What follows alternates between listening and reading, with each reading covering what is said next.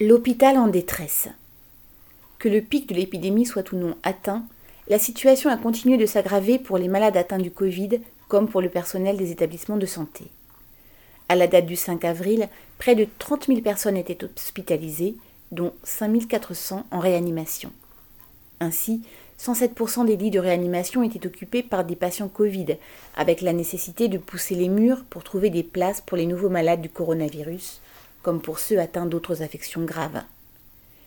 Qui peut donc croire les affirmations du porte-parole de Macron, Attal, lorsqu'il affirme, ouvrez les guillemets, le tri des malades n'est pas une option, ne sera jamais une option, les. Les appels inquiets se succèdent chez les médecins, signalant les retards dans des investigations ou même des opérations chirurgicales importantes en cardiologie, néphrologie ou cancérologie, des malades en attente de greffe. Une association de malades du rein vient de signaler des problèmes de suivi chez des malades dialysés ou greffés. Dans une tribune récente, d'autres associations regroupant des malades du cancer, du diabète ou de la mucoviscidose se sont estimées, ouvrez guillemets, absentes des préoccupations des dirigeants, fermez les guillemets, et ont dénoncé les conséquences particulièrement graves de la pandémie sur ceux d'entre eux qui sont touchés. Cette situation est décrite par un médecin comme hyper anxiogène et ressentie comme une injustice supplémentaire par ceux qui souffrent déjà de pathologies graves. Tel un batteleur de foire, Macron a annoncé, qui dit mieux, dix mille lits de réanimation. Ou même de transformer en lits de réanimation dégradés des lits de soins intensifs, pourvus de respirateurs moyenne gamme, savent que, sans les trois ou quatre infirmières spécialisées nécessaires par lit occupé, ce n'est que du bavardage gouvernemental. Or, selon l'une d'elles, il faut un an pour être à l'aise à un tel poste. Alors, qu'ont attendu Macron, Philippe, Castex et leurs semblables? Depuis un an, pourquoi les services hospitaliers fermés, faute de personnel, n'ont-ils pas été rouverts?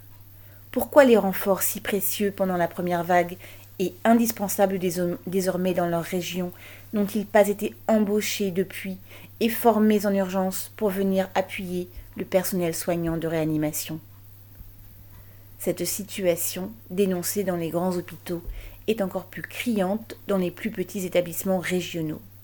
Dans l'hôpital Nord-Franche-Comté, si les 20 lits de réanimation sont occupés par des malades Covid, la capacité chirurgicale déjà réduite de plus d'un tiers depuis décembre chutera encore de plus de 60%. Dans les hôpitaux de l'Orne, les unités Covid sont presque toutes saturées, d'autant plus que les soignants eux-mêmes sont atteints. Au centre hospitalier de Tourcoing, la transformation du bloc opératoire en réanimation a conduit par manque de personnel et de lits, à reporter ou annuler des opérations. Et la liste est longue. On en est là alors que, dans les six années précédentes, le manque de soignants avait entraîné la fermeture de 21 000 lits d'hospitalisation complète et non ambulatoires, entre parenthèses, selon des chiffres de force ouvrière.